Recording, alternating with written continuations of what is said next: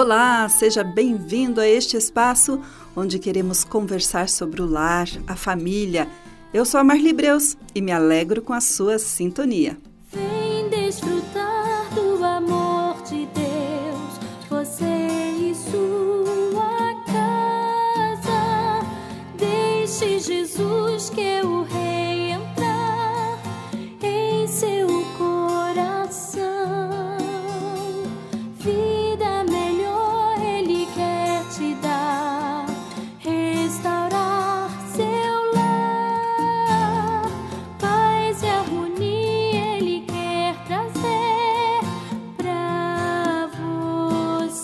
Vamos conversar um pouquinho sobre relacionamentos quebrados, seja no ambiente familiar, seja no ambiente profissional ou escolar também.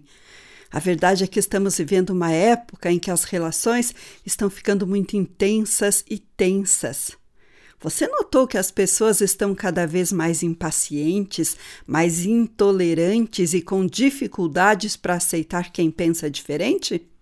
José Paulo Morantunes, psicólogo e pastor, fala sobre isso no artigo Restaurando o que se quebrou, que hoje compartilho com você. E ele diz que alguns estão se dividindo em dois grupos extremos, reforçando a tão chamada e conhecida polarização, nós contra eles. Os que pensam de um jeito e os que pensam de outro jeito. Os de Paulo e os de Apolo. Não há um meio termo. Ninguém está buscando equilíbrio, todos têm que se posicionar de um lado, seja ele qual for. E quando alguém emite uma opinião mais contundente ou polêmica, logo surgem as críticas, geralmente essas ácidas e exageradas. Saem o respeito, a educação e a civilidade e entram a ofensa, a agressão e o egoísmo. Assim caminha a humanidade. Aliás, vale uma reflexão. Desde que o mundo existe, a polarização acontece. Deus e o diabo, que não têm o mesmo poder nem estão no mesmo patamar.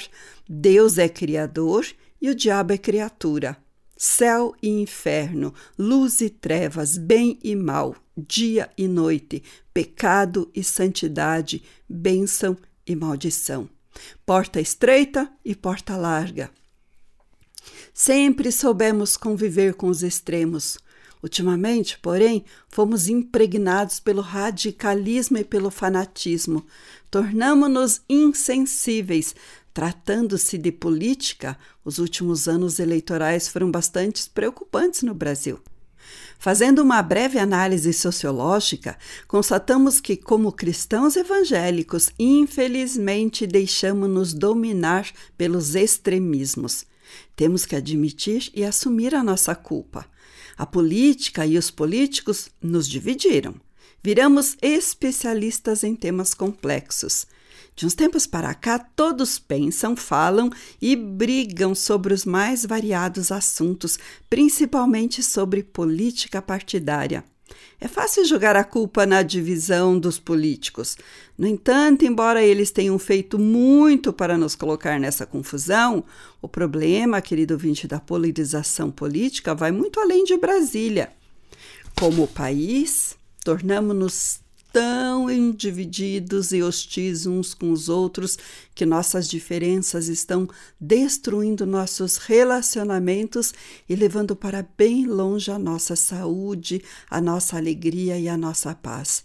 Estamos prejudicando amizades, famílias e até igrejas e causando muita dor e sofrimento.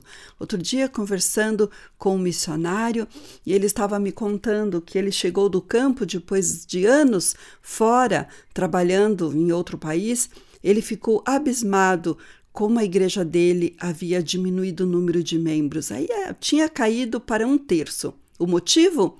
Briga política. É verdade a briga política dentro da igreja dividiu a igreja e dois grupos saíram. Os dois grupos que estavam é, se um contra o outro saíram da igreja. Que triste, né? Isso causa muita dor e muito sofrimento.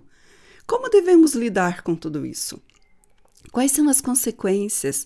O que pode e o que deve ser feito para que esses relacionamentos sejam restaurados? Como conviver com irmãos que pensam politicamente diferente de nós? Seguem três sugestões simples e práticas que irão ajudá-la a restaurar relacionamentos quebrantados, principalmente por causa da política e dos políticos. Primeiro, saiba o que falar, como falar e quando falar. Quando conversamos com pessoas que têm uma visão política diferente da nossa, muitas vezes somos tentados a reduzi-las a um único estereótipo, baseado em seu partido ou a sua ideologia política, e então supomos o pior sobre essa pessoa. Presumimos que ela seja ignorante, irracional e talvez até agente do mal. Via de regra, não conseguimos enxergar virtudes em uma pessoa que pensa diferente da nossa no aspecto político. Há alguns problemas com isso. Em primeiro lugar, nossa compreensão ou análise sobre qualquer assunto é sempre limitada e imprecisa. O oceano político é profundo demais e nunca conseguiremos dominá-lo totalmente. Políticos mudam de partido como mudam de roupa. São poucos os que conseguem se manter fiéis. Em segundo lugar, ninguém gosta de ser rotulado. Podemos pensar que as pessoas do partido político oposto são apenas marionetes que estão sendo manipuladas por seus líderes partidários, mas gostamos de pensar em nós mesmos como pensadores racionais, imparciais e donos da razão. A verdade está em um lugar chamado equilíbrio. Quando pensamos menos em nós mesmos e mais nos outros, diminuímos a distância entre nós e eles. Portanto, é preciso conversar com as pessoas de modo civilizado, não importa o motivo da conversa. Não é preciso aumentar o tom de voz para convencer. Às vezes, a melhor maneira de falar sobre política é não falar sobre política. Os problemas nem sempre são resolvidos falando sobre eles, e há momentos em que falar pode causar mais mal do que bem. Às vezes será preciso evitar tocar em determinados assuntos, dependendo de onde estivermos.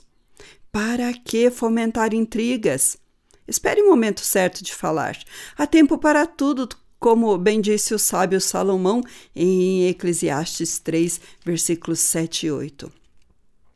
Bem, se em primeiro lugar eu disse que devíamos saber o que falar, como falar e quando falar, em segundo lugar, nós não somos o centro do universo. As pessoas estarão mais abertas a nos ouvir se, primeiramente, estivermos abertas a ouvi-las. O sábio do Novo Testamento, Tiago, corrobora com essa ideia. Você pode confirmar em Tiago, capítulo 1, versos 19 e 20. Embora possa parecer óbvio, é surpreendente quão pouco consideramos isso em nossas conversas políticas. Queremos falar, convencer e impor sem antes ouvir ou simplesmente dizer bom dia. Como você está se sentindo hoje? Como posso te ajudar? Precisamos aprender a ser mais altruístas e menos egoístas.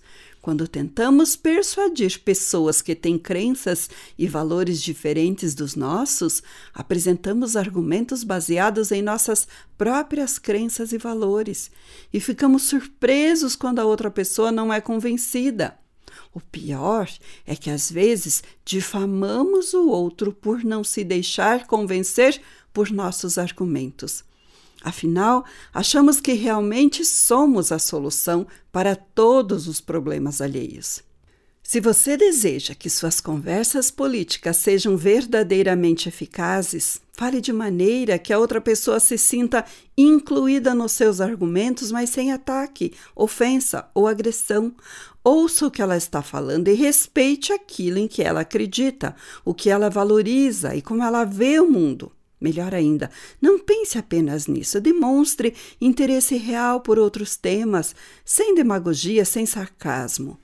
Faça perguntas sinceras, buscando aprender alguma coisa e enxergar a vida de outra maneira.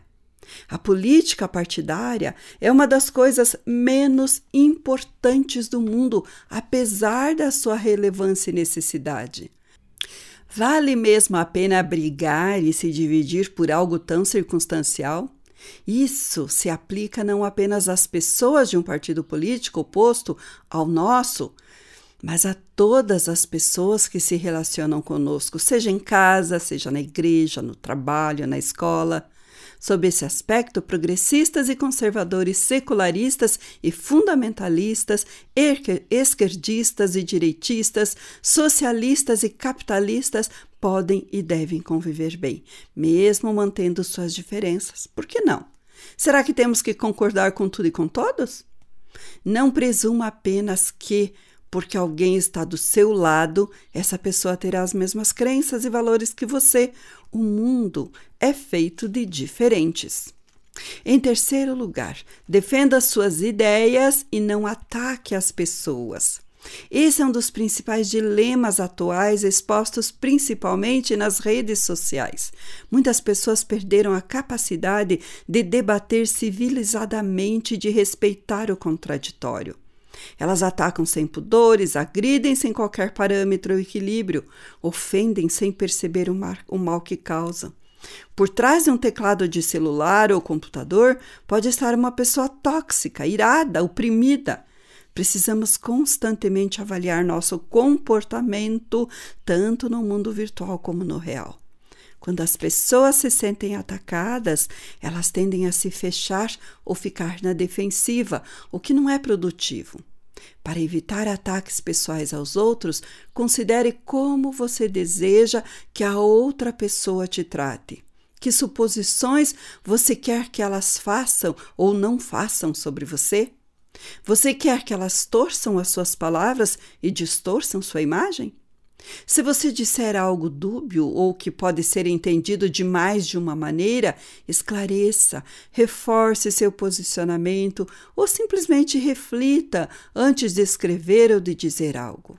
Defenda suas ideias com equilíbrio, com moderação e com respeito, mas sem atacar pessoas. Tenho aprendido que a vida é curta demais para perdermos tempo com agressões verbais, com xingamentos e com insultos. Se preciso, retrate-se e peça perdão. Uma leitura cuidadosa da Bíblia em Gálatas 5, capítulos 19 a 23, é, capítulo 5, versículos 19 a 23, sobre as obras da carne e o fruto do Espírito, sempre é necessário. Concluindo, John Stott, no livro Os Cristãos e os Desafios Contemporâneos, trata de duas verdades que não podem escapar. Em primeiro lugar, ele diz que os cristãos devem ser inconfundíveis, ou seja, devem ser diferentes daqueles que não são cristãos. Deus nos chama para compor o seu povo, cuja vocação é ser santo, separado dos pensamentos e das práticas mundanas. O mundo está em decadência moral e espiritual, em decomposição, apodrecendo, e nós querido ouvinte, somos sal, ou deveríamos ser. Se nos intitulamos cristãos, devemos ser sal. O mundo está em trevas e perdido, e nós somos luz. Se o sal não mantiver sua salinidade, para nada serve. Se a luz não mantiver o seu brilho, torna-se inútil. Em segundo lugar, os cristãos devem ser influentes, ou seja, devem permear a sociedade. Permear significa passar pelo meio, infiltrar, atravessar. Stott diz que os cristãos não devem viver segregados, afastados socialmente. Ao contrário, a sua luz deve brilhar na escuridão e o seu sal deve infiltrar a carne em decomposição. De fato, muitos cristãos deixaram de ser influentes e se confundiram com os não cristãos nos pensamentos, nas ideologias e no comportamento. E não devemos perguntar o que há de errado com o mundo, pois esse diagnóstico já foi dado. O mundo jaz no maligno. A corrupção, a violência, a injustiça, o egoísmo e a imoralidade são alguns dos seus padrões.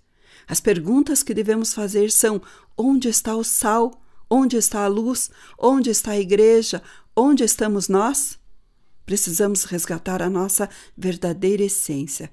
Jesus é a esperança para o mundo e a igreja possui a mensagem que pode transformar e resgatar aqueles que estão em sofrimento por causa de relacionamentos quebrados.